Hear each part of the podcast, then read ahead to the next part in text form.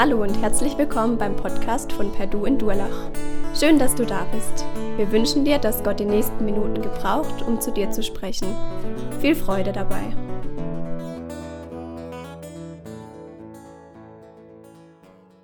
Wir sind mitten in der Themenreihe über gesunde Gemeinde. Wir schauen uns den Timotheusbrief an zurzeit miteinander und sind heute im zweiten Teil. Nächste Woche machen wir eine kleine Pause, da ist ein Dankfest und dann machen wir den Rest voll durch. Gesunde Gemeinde. Wir möchten eine gesunde Gemeinde sein hier, aber natürlich sind wir nur, so habe ich letztes Mal ja schon gesagt, relativ gesund. Man ist immer nur relativ gesund, oder? Irgendwo zwickt und zwackt es immer, irgendwas funktioniert immer nicht ganz und man muss ein bisschen dran arbeiten. Und so ist es auch bei Gemeinde. Wir sind relativ gesund, finde ich, und trotzdem gibt es ein paar Sachen, da sind wir auch ein bisschen krank. Und so war es damals schon. Und der Paulus schreibt an seinen Menti Timotheus über die Sachen, die wichtig sind bei gesunder Gemeinde. Wie können wir als Gemeinde gesund sein, gesund bleiben, gesünder werden? Wenn ihr ähm, eure Bibel dabei habt, dann bitte ich euch mal, den Timotheusbrief aufzuschlagen. Irgendwo ziemlich weit hinten. Leute mit irgendeiner Such-App haben es einfach auf dem Handy. Da muss man es nur eintippen. Und dann schlagt mal Kapitel 1 auf. Ab Vers 12 lesen wir bis zum Kapitelende. Ich danke dem, der mir für meinen Auftrag Kraft gegeben hat, Jesus Christus, unserem Herrn. Denn er hat mich als vertrauenswürdig angesehen und in seinen Dienst genommen. Ausgerechnet mich, der ich ihn früher verhöhnt und seine Gemeinde mit äußerster Härte verfolgt hatte. Aber er hat sich über mich erbarmt, weil ich in meinem Unglauben nicht wusste, was ich tat. Geradezu überwältigend war die Gnade, die unser Herr mir erwiesen hat, und sie hat mir, hat in mir einen Glauben und eine Liebe entstehen lassen, wie sie nur durch Jesus Christus möglich sind. Ja, Jesus Christus ist in die Welt gekommen, um Sünder zu retten. Auf dieses Wort ist Verlass. Es ist eine Botschaft, die vollstes Vertrauen verdient und einen größeren Sünder als mich gibt's nicht. Doch gerade deshalb hat sich Jesus Christus über mich erbarmt. An mir als dem größten aller Sünder wollte er zeigen, wie unbegreiflich groß seine Geduld ist. Ich sollte ein ermutigendes Beispiel für alle sein, die sich ihm künftig im Glauben zuwenden, um das ewige Leben zu erhalten. Dem König, der in alle Ewigkeit regiert, dem unvergänglichen, unsichtbaren, alleinigen Gott gebühren Ehre und Ruhm für immer und ewig. Amen. So sieht also der Auftrag aus, den ich dir anvertraue, Timotheus, mein lieber Sohn. Er stimmt mit den prophetischen Aussagen überein, die seinerzeit über dich gemacht wurden. Gestärkt durch diese Zusagen sollst du den guten Kampf kämpfen, indem du am Glauben festhältst und dir ein reines Gewissen bewahrst. Einige haben ihr Gewissen zum Schweigen gebracht und haben dadurch in ihrem Glauben Schiffbruch erlitten. Zu ihnen gehören Hymenäus und Alexander, die ich dem Satan ausgeliefert habe.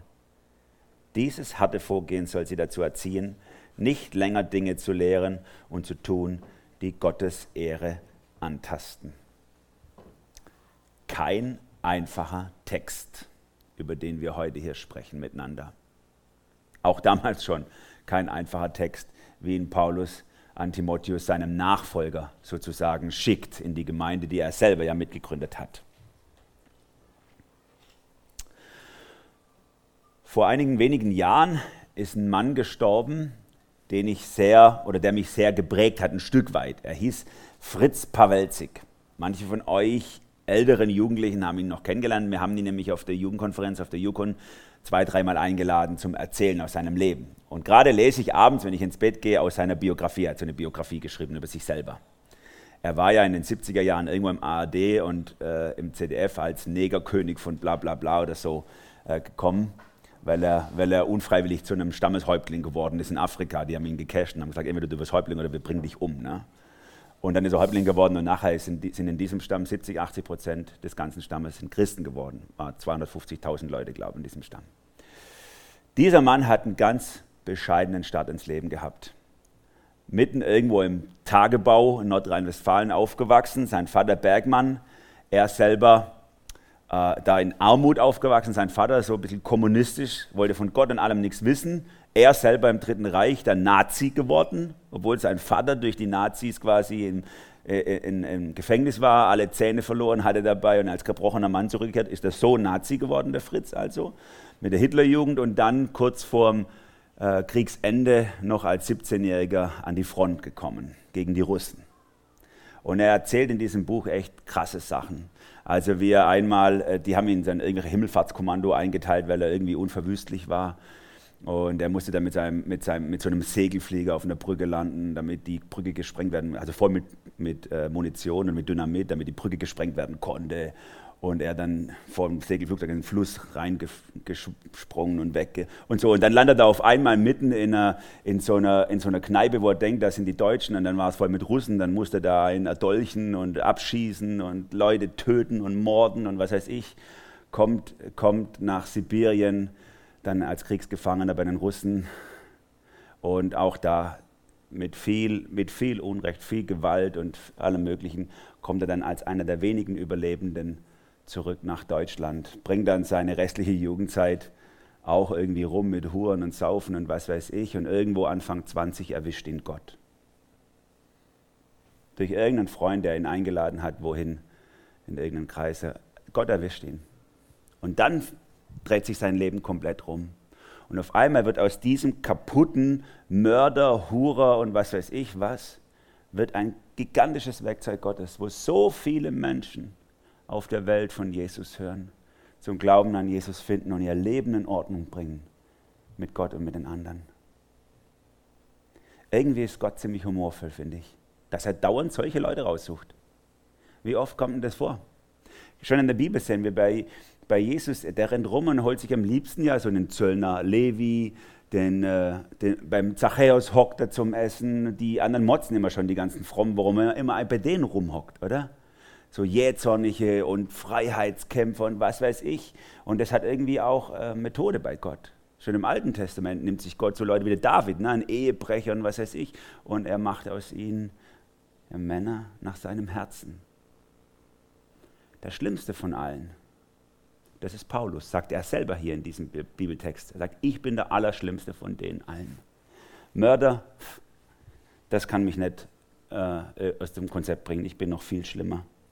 Paulus sagt in unserem Bibeltext, was für eine krasse Gnade, dass Gott mich nimmt, dass er mich in die Anbetung reinführt und mir einen Auftrag gibt in meinem Leben. Und Paulus will daran alle Leute teilhaben lassen, den Timotheus als seinen Menti und genauso uns, denn wir alle stecken in diesem Kampf, in dieser Herausforderung, wo wir unser Auftrag, wo wir unseren, unseren Auftrag vergewissern müssen. Was will Gott eigentlich von unserem Leben? Diese drei Schritte, berufen aus Gnade in die Anbetung, in den Auftrag hinein, die möchten wir mal miteinander durchgucken in diesem Bibeltext. Ich habe es mal in einen Satz gepackt nachher und wir gucken uns die verschiedenen Satzteile an. Der erste Gedanke, wie Paulus hier startet, unverdient und unwürdig in den Glauben gekommen. So geht es ihm und so geht es, wenn wir ehrlich sind, jedem von uns. Ich danke dem, der mir für meinen Auftrag Kraft gegeben hat, Jesus Christus, unserem Herrn, denn er hat mich als vertrauenswürdig angesehen und in seinen Dienst genommen. Paulus ist total dankbar für das, was Jesus getan hat, dass Jesus ihn äh, auserwählte, dass mir, dass Jesus ihm Kraft gegeben hat. Ja? Er hat ihn ausgerüstet, er hat ihm was anvertraut, dass er mich vertrauenswürdig angesehen hat. Für was? Zu dienen. Paulus ist so dankbar, dass Gott gerade ihn rausgesucht hat für diesen Auftrag, für diesen Job, von dem er hier im Timotheusbrief schreibt. Und interessant hier fand ich beim Studium dieses Textes, wenn wir ins Griechische reingucken, wie Paulus geschrieben hat, benutzt er hier ein ganz eigenwilliges Wort für danken. Er sagt nicht so irgendwie so, wie wir Danke sagen würden, hey, danke für das Geschenk, war nett oder danke für den Kaffee, den du mir ans Bett gebracht hast heute Morgen oder so, sondern er nimmt ein ganz spezielles Wort für Danke, was eigentlich eher so ausdrückt, das ist so meine Grundlebenshaltung. Ich stehe morgens auf und denke so, yes, danke Jesus, danke, danke, danke. Hammer, ich gehe durch den Tag und sage, danke, danke. So eine Lebenseinstellung, so eine dankbare. Paulus hat so eine riesen dankbare Lebenseinstellung. Warum? weil Gott ihn zu einem Diener gemacht hat. Wow. Dankbar dafür, dass ich dienen darf.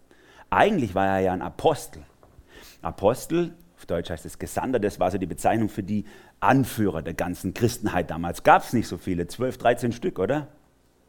Und er war einer davon und trotzdem bezeichnet er sich dauernd in der Bibel als Diener. Diesen Begriff Diener, das ist der Begriff, den man für Servicekraft benutzt beim Restaurant, ne? Bedienung. Das ist der gleiche Begriff hier. Also der, der das Essen an den Tisch bringt, der wieder putzt und aufräumt und hinter dir, her, hinter dir her einfach alles sauber macht. Paulus trägt das auf seiner Visitenkarte. Ich bin ein Diener. Und damit will er sagen, das ist mein Verständnis von meinem Amt. Ich bin zwar ein Apostel, ich bin ein Anführer, ich bin ein Leiter, ich bin ein Gesandter, aber ich möchte euch allen dienen damit. Dieses Verständnis von Amt haben wir übrigens in unseren westlichen Demokratien aufgenommen, in unsere Bezeichnungen. Wenn ihr mal guckt, ne, wie die Bezeichnungen sind, Premierminister, ne, Prime Minister, Premierminister heißt, wörtlich übersetzt, der erste Diener. Der Premierminister ist der allererste Diener von allen. Und wir haben das überall drin bei uns. Na, wir haben den Kultusminister, der sollte eigentlich im Bereich Kultur uns dienen. Manchmal beherrschen die eher die Kultur und machen es kaputt. Hat man manchmal den Eindruck. Wir haben den Innenminister, den Außenminister, den Ministerpräsidenten und was er alles für Minister. Das sind alles Diener. Von den Worten her Minister heißt einfach nur Diener. Aber wie viele tragen das nur das Wort Minister nur auf ihrer Visitenkarte und dienen gar nicht im Herzen, sondern machen ihre Politik, wie sie Bock haben. Paulus andersrum. Er heißt Apostel, aber dient im Herzen mit seinem Amt. Er ist so dankbar, dass er das tun darf, den Menschen dienen. Warum ist er so dankbar? sagt der Vers 13. Ausgerechnet mich, der ich ihn früher verhöhnt und seine Gemeinde mit äußerster Herde verfolgt hatte. Aber er hat sich über mich erbarmt weil ich in meinem Unglauben nicht wusste, was ich tat. Paulus ist so dankbar dafür, dass er dienen darf. Warum? Weil er es gar nicht verdient hat, an dieser Stelle zu stehen. Er war ein ganz schlimmer Finger. Er hat die Menschen, die an Gott geglaubt haben, an Jesus geglaubt haben, verfolgt, hat sie getötet, hat sie einsperren lassen, hat sie gezwungen, ihrem Glauben abzusagen. So wie es ganz vielen Christen vermutlich 200 Millionen Christen auf der Welt geht, die in islamistischen oder kommunistischen Staaten leben, die immer wieder permanent gezwungen werden, ihrem Glauben abzusagen oder zumindest sich zu verstecken oder verborgen zu halten. So einer war der Paulus. Und er sagt, deswegen ist es so unverdient, dass ich jetzt Gott nachfolgen darf. Ich habe doch verhöhnt und verfolgt. Mit diesen zwei Begriffen bezieht er sich auf seine pharisäische Vergangenheit. Er war ja ein Pharisäer. Pharisäer war so eine ganz strenge Sekte bei den Juden oder Glaubensrichtung, die es mit der Bibel ganz besonders ernst genommen haben. Und die haben vor allem die zehn Gebote ganz wichtig eingehalten. Die zehn Gebote waren aufgeteilt in zwei Tafeln. Die erste Tafel, da ging es um die Beziehung zu Gott. Na, du sollst Gott, nur ein Gott haben, nicht mehr und so weiter. Und die andere Tafel war mit den Menschen. Du sollst nicht lügen, nicht stehlen und so weiter. Also Beziehung zu Gott, Beziehung zu den Menschen. Und Paulus, der wollte das als Pharisäer damals ganz besonders gut machen. Und er hat es besonders schlecht gemacht. Er sagt, ich habe verhöhnt und verfolgt. Ich habe Gott gelästert und die Menschen verfolgt. Ich, der ich die zehn Gebote super einhalten wollte, habe sie alle gebrochen. Das ist ein Totalkompromiss, den Paulus hier einräumt, eine Totalkapitulation. Und Gott hat sich erbarmt und aus dem Verfolger ist ein Diener geworden. Und Paulus sagt, hey, das war Gott hat es gemacht, weil ich habe es unwissend getan. Ich wollte ihm dienen, habe alles falsch gemacht. Unwissend, wie ein kleines Kind. Erinnert mich an eine Story von unserem ältesten Sohn, als er vielleicht vier Jahre alt war und ich ihn gerufen habe und gesucht habe. Und dann habe ich ihn gefunden und er sitzt irgendwo im Zimmer mit einem Finger auf der Luftmatratze. Na? Und dann äh, sehe ich so die Gabel in seiner Hand und den Finger auf der Luftmatratze. Und ich wusste, er hat seine Unschuld verloren. Er wusste, was passiert ist. Einmal reinstechen, dann geht es halt kaputt, kannst nicht mehr reparieren. Und so ging es Paulus auch. Er wollte es gut machen, er wollte Gott eigentlich dienen und in dem Moment, wo er Christ geworden ist, hat er gemerkt, ich habe alles kaputt gemacht, habe alles falsch gemacht. Es war kacke, es lässt sich nicht mehr reparieren. Aber Gott hat sich über ihn erbarmt. Wie vielen Leuten, die an Gott glauben, ob sie jetzt Muslime sind, Hindus, Buddhisten, oder sich irgendwie an Glauben zusammenbasteln, wie so viele gerne bei uns in Deutschland machen. Wie viele wollen es gerade recht machen und recht glauben und vergessen dabei, dass Gott der wahre Gott ist und verhöhnen und verfolgen ihn unwissentlich. Falls du dazu gehörst, manche von uns sind ja auch so unterwegs, dann ist das eine gute Nachricht für dich. Wende dich Gott zu. Bei Gott ist immer Erbarmen Gott sieht es, dass du es vielleicht ernst meinst im Herzen, aber den richtigen Weg nicht gefunden hast und er will dir gern vergeben. Und so einer war Paulus und er sagt hier in Vers 14, Geradezu überwältigend war die Gnade, die unser Herr mir erwiesen hat, und sie hat in mir einen Glauben, eine Liebe entstehen lassen, wie sie nur durch Jesus Christus möglich sind. Er fand diese Gnade, die er erlebt hat, so krass. Dass Gott ihm das geschenkt hat, war Hammer. Er kann es gar nicht richtig in Worte fassen. Er, er macht hier so ein Kunstwort. Er macht eigentlich so diese, er sagt gar nicht einfach nur Gnade, sondern er nimmt so diese Worte für, also hyper, das kann man ja so übertrieben, hyper, und dann nimmt er das Wort für überfließend und Gnade, also so eine hyper, übertrieben, überfließende Gnade. Ich würde sagen in unserem Sprachgebrauch, so super duper Gnade oder sowas. Gigantische Gnade, abgefahren. Das ist so krass, was Gott gemacht hat. Er kann es gar nicht richtig in Worte fassen, dass er Gott nachfolgen darf. Was für, was für ein Geschenk. Gerade er. Und dann jubelt es richtig aus ihm raus in Vers 15. Ja, Jesus Christus ist in die Welt gekommen, um Sünder zu retten. Auf dieses Wort des Verlass. Es ist eine Botschaft, die vollstes Vertrauen verdient. Und einen größeren Sünder als mich gibt es nicht wie so, eine, wie so ein Bekenntnis, fast wie eine Formel. Wahrscheinlich war das so typisch für sie, dass sie das gesagt haben, wie mir manche Worship-Songs einfach singen und auch manchmal zitieren und wir merken es dann gar nicht. So sagt er, ja, Jesus in die Welt kommen, um Sünder zu retten, auf dieses Wort ist Verlass. Das bringt er insgesamt fünfmal, diese Formulierungen in Pastoralbriefen. An dem merken wir es, dass es irgendwie voll wichtig war in seinen Gedanken. Er sagt, das, das will ich unterstreichen, dafür ist Jesus gekommen. Klar, das war nicht alles, warum Jesus gekommen ist. Er ist noch um viel mehr gekommen, aber er muss ja Timotheus nicht alles erklären. Der kann ja schon viel. Er musste nur nochmal das zuspitzen auf sein Leben und sagen, wenn du darüber nachdenkst, warum ist Jesus gekommen, gibt es vielleicht viele Gründe, aber der wichtigste Grund, wegen dir. Für dich. Weil du ein Sünder bist, eine Sünderin bist. Und Paulus sagt, und ich, der Allergrößte von allen. Ich bin der, der es am meisten notwendig hat. Und für mich ist er gekommen, ein ganz schlimmer Fingerweich und das ist gigantisch. Paulus bezeichnet sich als Sünder und das ist was krass, äh, was krasses für ihn in seinem Denkhorizont, weil er ja als Pharisäer, als superduper Jude, diesen Begriff Sünder ja nur auf Römer angewandt hat und Heiden, also alle Leute, die nicht geglaubt haben. Und er sagt, Sünder, das sind die anderen. Und mit denen gehen wir nicht. Jesus haben sie es ja immer vorgeworfen. Hey, der Jesus, der isst ja mit den Sündern. Hey, der Jesus, der geht ja mit den Sündern. Hey, der Jesus, der lässt sich ja von den Sündern die Füße abputzen. Warum gibt er sich mit Sündern ab? Die Pharisäer haben immer mit Fingern drauf gezeigt. Und jetzt auf einmal hat sich bei Paulus was verändert und er sagt, ja shit, ich bin ja der Größte von allen. Ich bin der, der am meisten sündigt. Und gerade mich hat Gott erwählt. Mein Lieber, das kann dir passieren, wenn du Gott begegnest. Auf einmal verlierst du deine Selbstgerechtigkeit. Du denkst, du bist ein ganz toller Kerl. Du denkst, die anderen sind schlimmer. Im Schnitt gesehen bist gar nicht so schlecht. In dem Moment, wo Gott in dein Leben reinspricht, passiert dir genau das. Du, du, du merkst, komplett versagt, komplett verkackt. Ich kann es nicht. Ich brauche die Gnade von Gott. Paulus wusste das, dass er ein schlimmer Kerl war. Und deswegen hat er sich besonders gefreut, dass Gott ihn gerettet hat. Und, oh Überraschung, auch mit einem ganz bestimmten Zweck und einem Ziel. Das schreibt im nächsten Vers.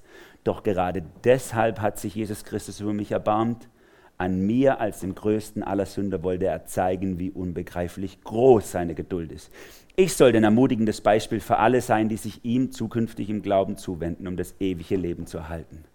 Das ist der Zweck, warum Gott Paulus gerettet hat, sagt er. Nicht, weil er so klug war, er war hochgebildet, ausgebildet als äh, bei dem größten jüdischen Lehrer der damaligen Welt, und das war die, eine der führenden Nationen, Denknation, sage ich mal. Und er war auch in den ganzen philosophischen Lehren der Griechen ausgebildet. Das war die kulturell führende Weltmacht damals, also die Römer, die die griechische Philosophie genommen haben. Und Paulus hat es alles gewusst, aber deswegen hat ihn Gott nicht rausgesucht, weil er so ein toller Wissenschaftler war, sondern Gott hat ihn rausgesucht, um zu zeigen, ich komme mit dem schlimmsten Kerl noch zurecht. Der größte Depp ist gerade richtig für mich. Der, der es gar nicht verdient hat, den nehme ich gern. Wer nur gehasst hat, der kann zu einem Liebenden werden. Wer, wer komplett verloren war, wird zu einem Geretteten. Das ist eben diese super duper überfließende Gnade Gottes. Deswegen hat ihn Gott gerettet. Und deswegen, meine Liebe, mein Lieber, das ist der Aufruf an dich. Heute Morgen komm zu Jesus. Wenn du diesen Schritt noch nicht getan hast, zu Jesus zu kommen und sagen, jawohl, ich will mein Leben mit dir in Ordnung bringen, Gott. Komm in mein Leben. Ich habe es nicht verdient, aber ich nehme deine Gnade an und tu es heute.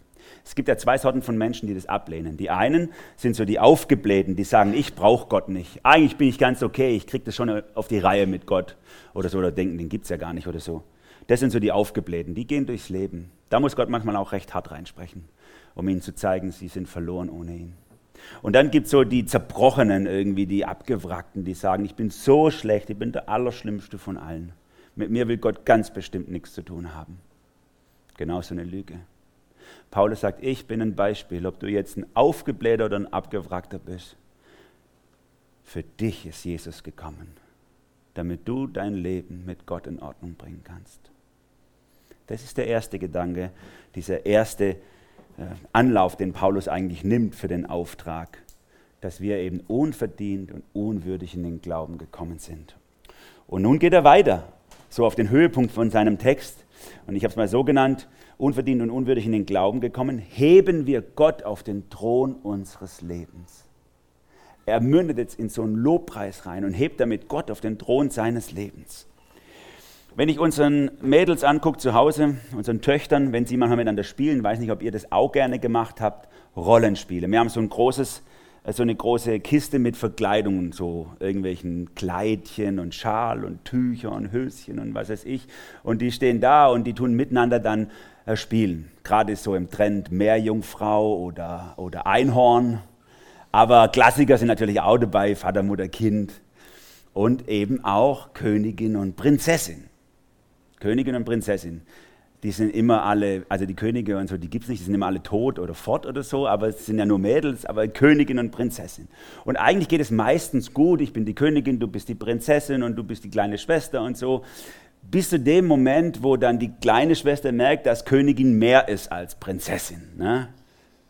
Dann wollte sie auch Königin sein. Ja? Und dann gibt es diesen Streit, ich bin Königin, nein, ich bin Königin, ich bin Königin, nein, ich will aber die Königin sein.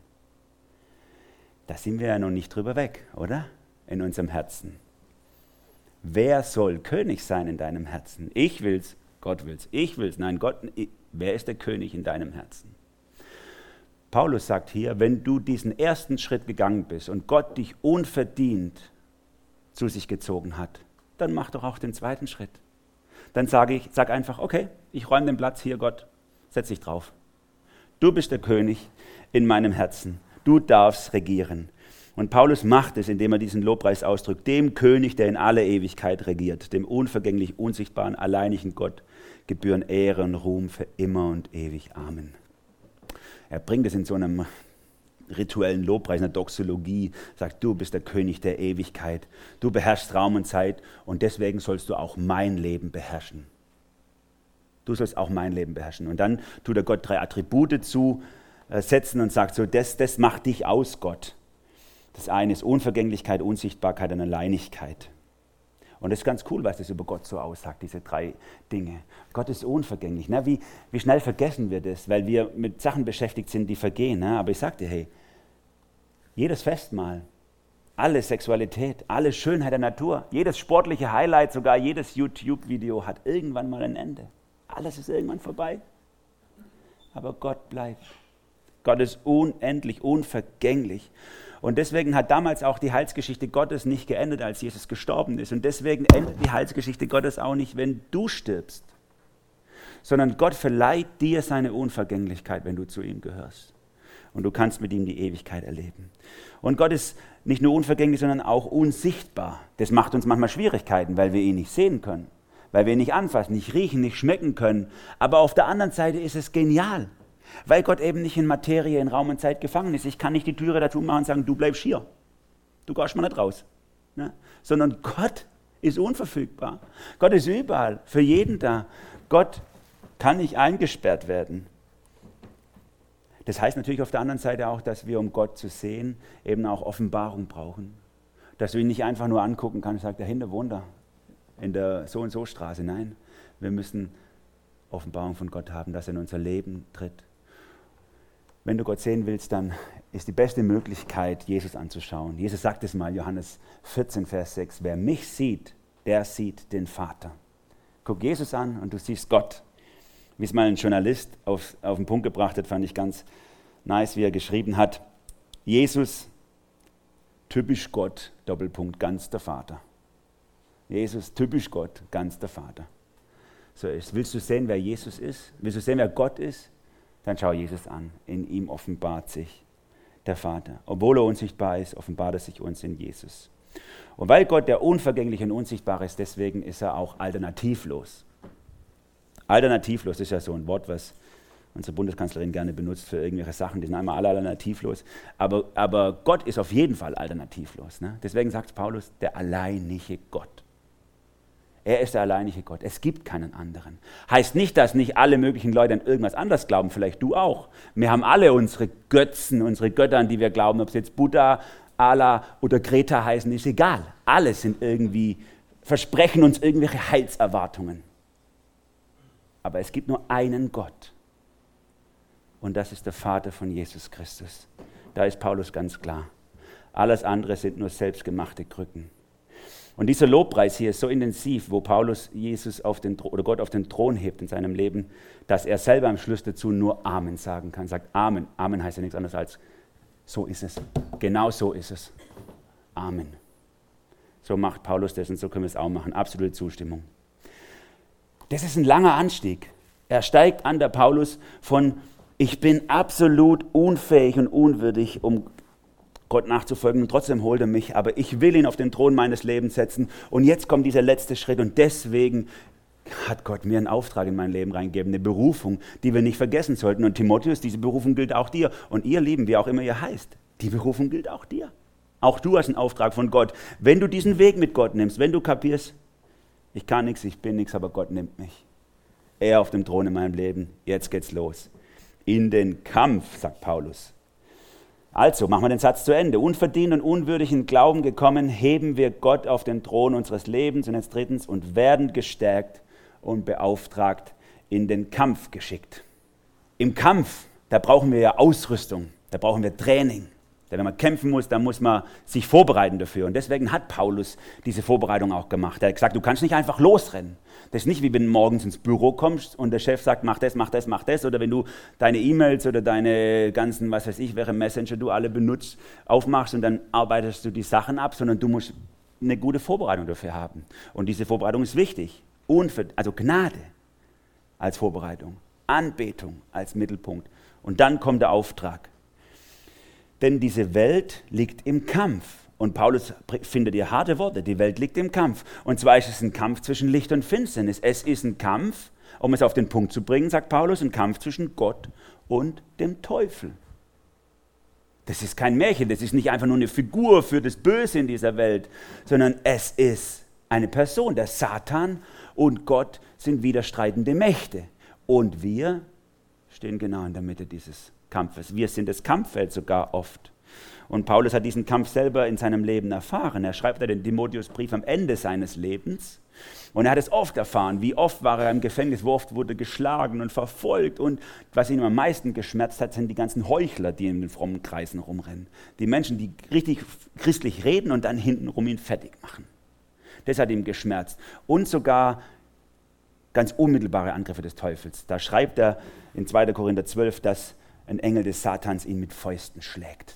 Und er hat gebetet, Gott nimm's weg. Er hat ihm, weiß ich, was er gemacht hat. Und Gott sagt, nee, nehme ich nicht weg. Meine Gnade ist wichtiger.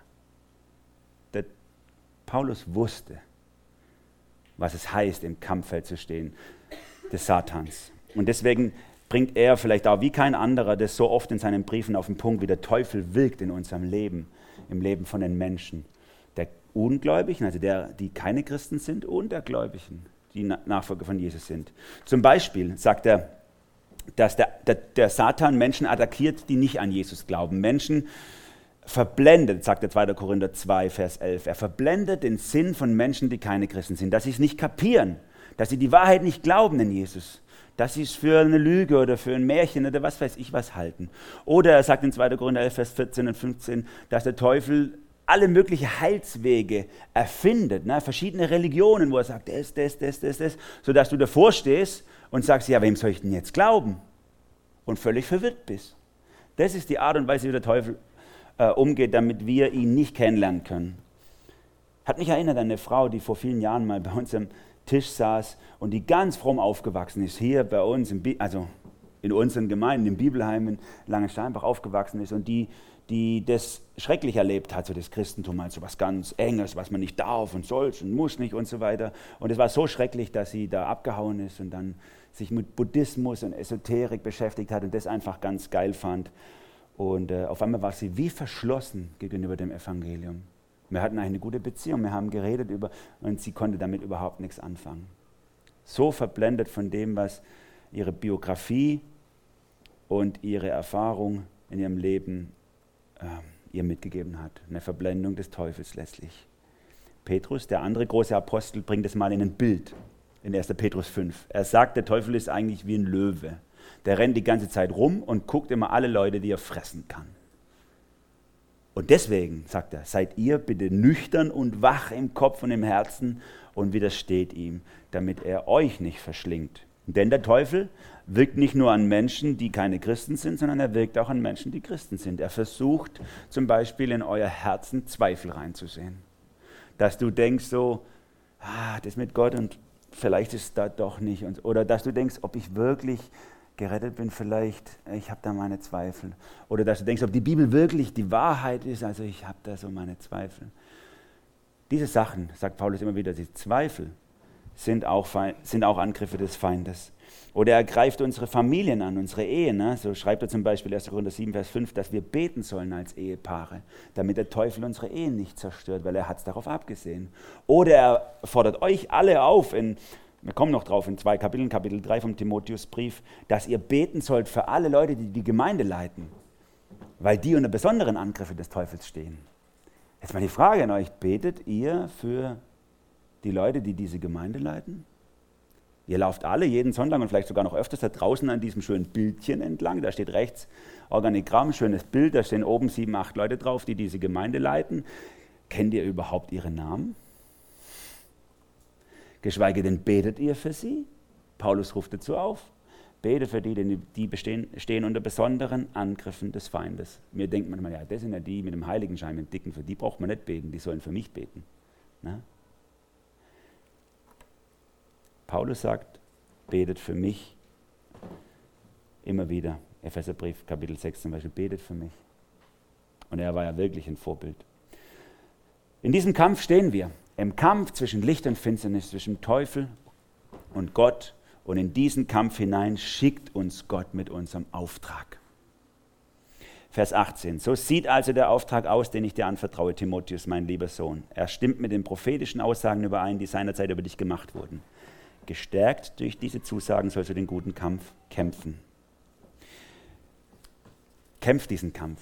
Das ist die Ermutigung von Paulus. Kämpf diesen Kampf. Er sagt nicht, hey Timotheus, kannst du jetzt raussuchen, Sauna und hinterher Whirlpool oder kämpfen. Sondern er sagt, es gibt nur einen Weg. Kämpf. Kämpf. Das, ist, das Wort, das er hier benutzt, ist eigentlich ein militärischer Befehl. Ich sage dir, Timotheus, kämpf.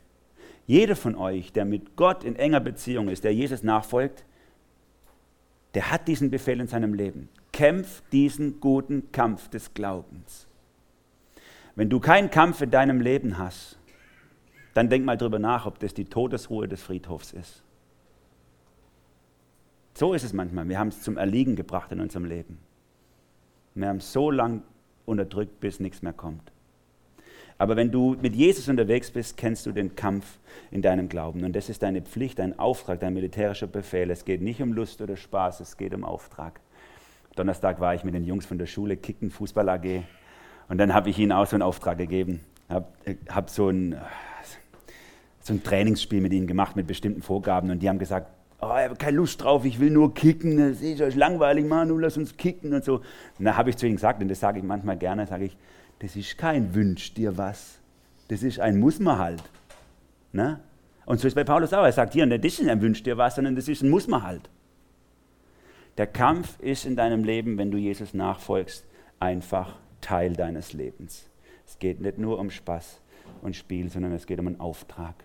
Und deswegen, weil es halt auch hart ist manchmal, das muss man schon sagen als Christ, auch manchmal hart ist, brauchen wir Gefährten. Und Paulus sagt hier, du brauchst auch Gefährten. Gestärkt durch diese Zusagen, sagt er hier. Gibt es Leute, die haben prophetische Aussagen über dich gebracht, die, die stehen hinter dir, die, die, die unterstützen dich. Und wir machen das bei uns hier in der Gemeinde auch so. Das ist ja ein Brief für die Gemeinde. Wir machen es auch so. Wenn wir neue Leiter haben, die in den verschiedenen Bereichen leiten, die seht ihr übrigens auch alle draußen irgendwie mit Bildchen an der Wand.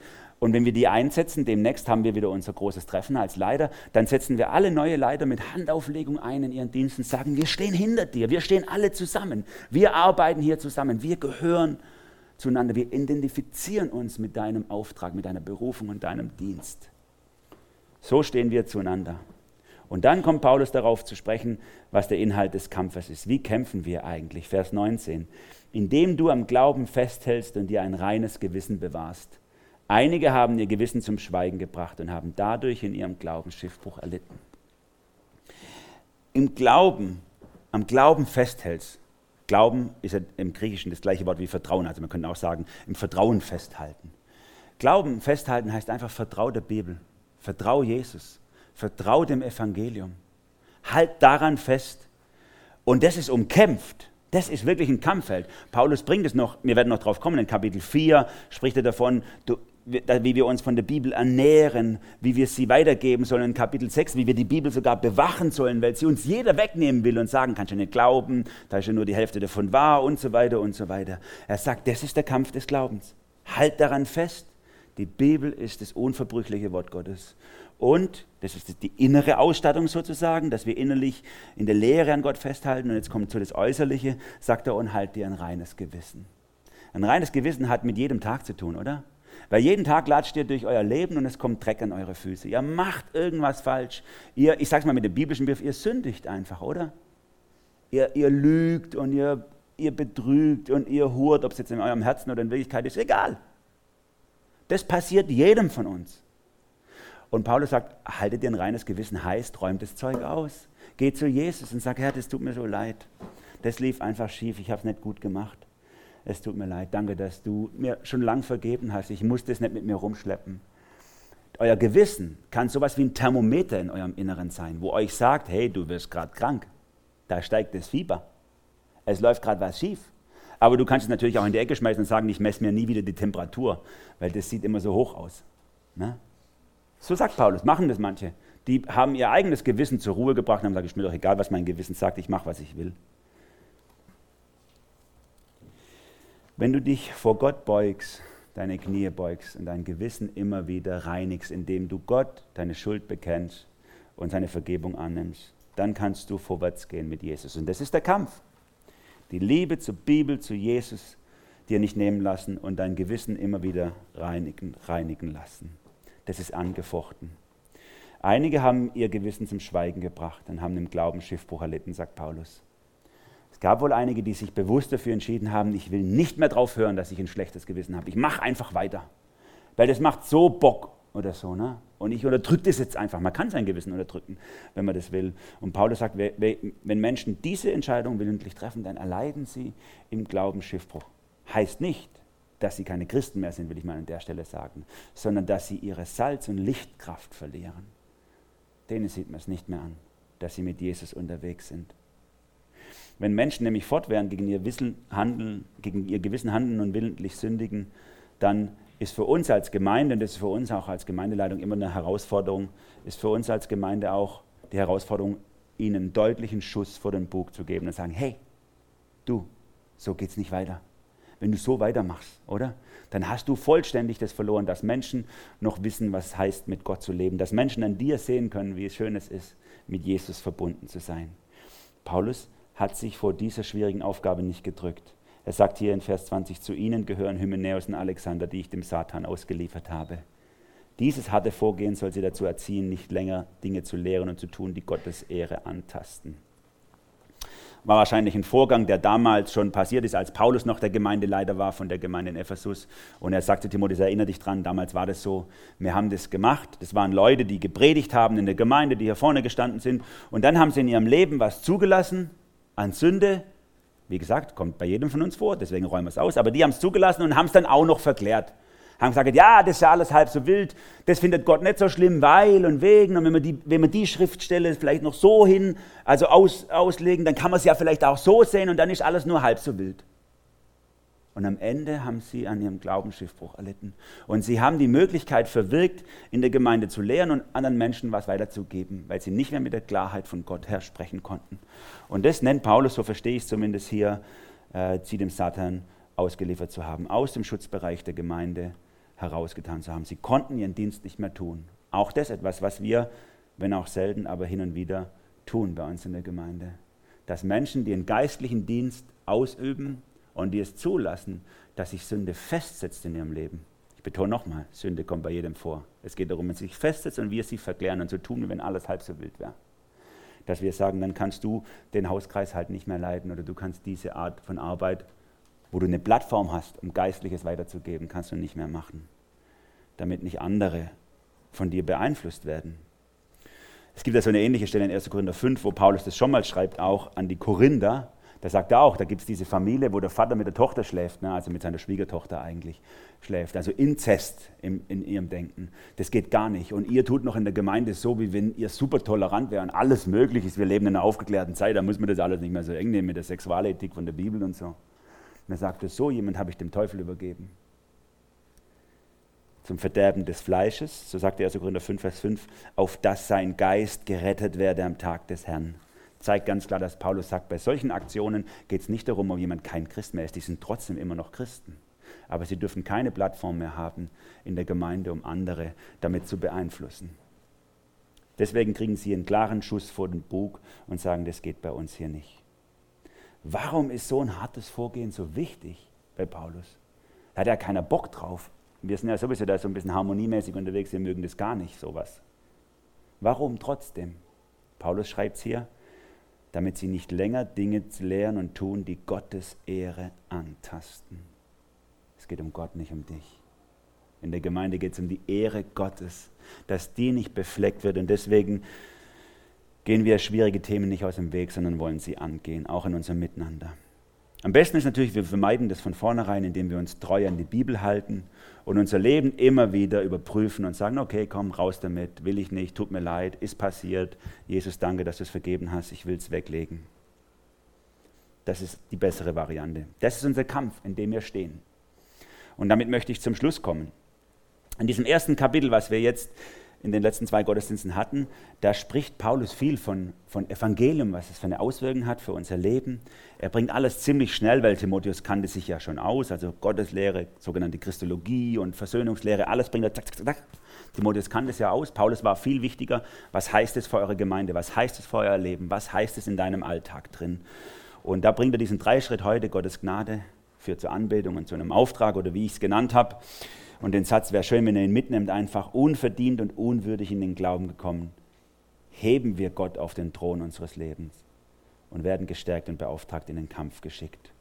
Das ist so schön, wenn das in unserem Leben passiert. Und mir ist es so deutlich geworden im letzten Wochenende, als ich auf einem alten Jugendkreisjubiläum war und ich am Buffet stand, waren ein paar hundert Leute da, am Buffet stand ich mit einem, wir waren beide Teenies, als wir uns kannten und dann seitdem nicht mehr gesehen. Und wir haben rumgeschägert und Quatsch gemacht, da angeknüpft, wo wir vor 20 Jahren aufgehört haben.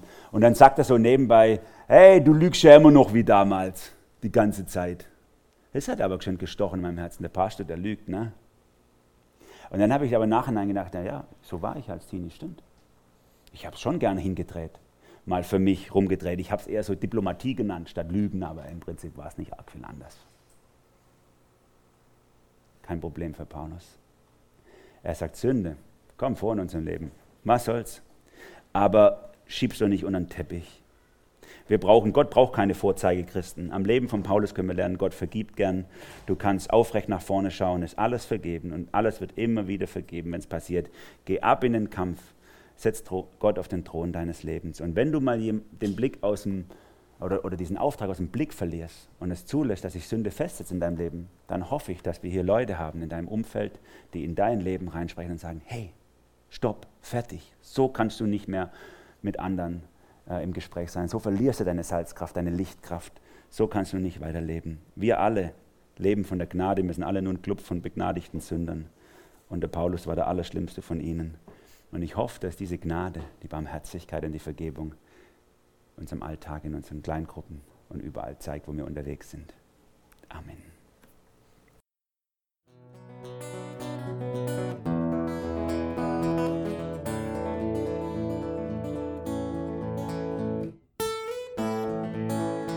Wir hoffen, der Podcast hat dir weitergeholfen.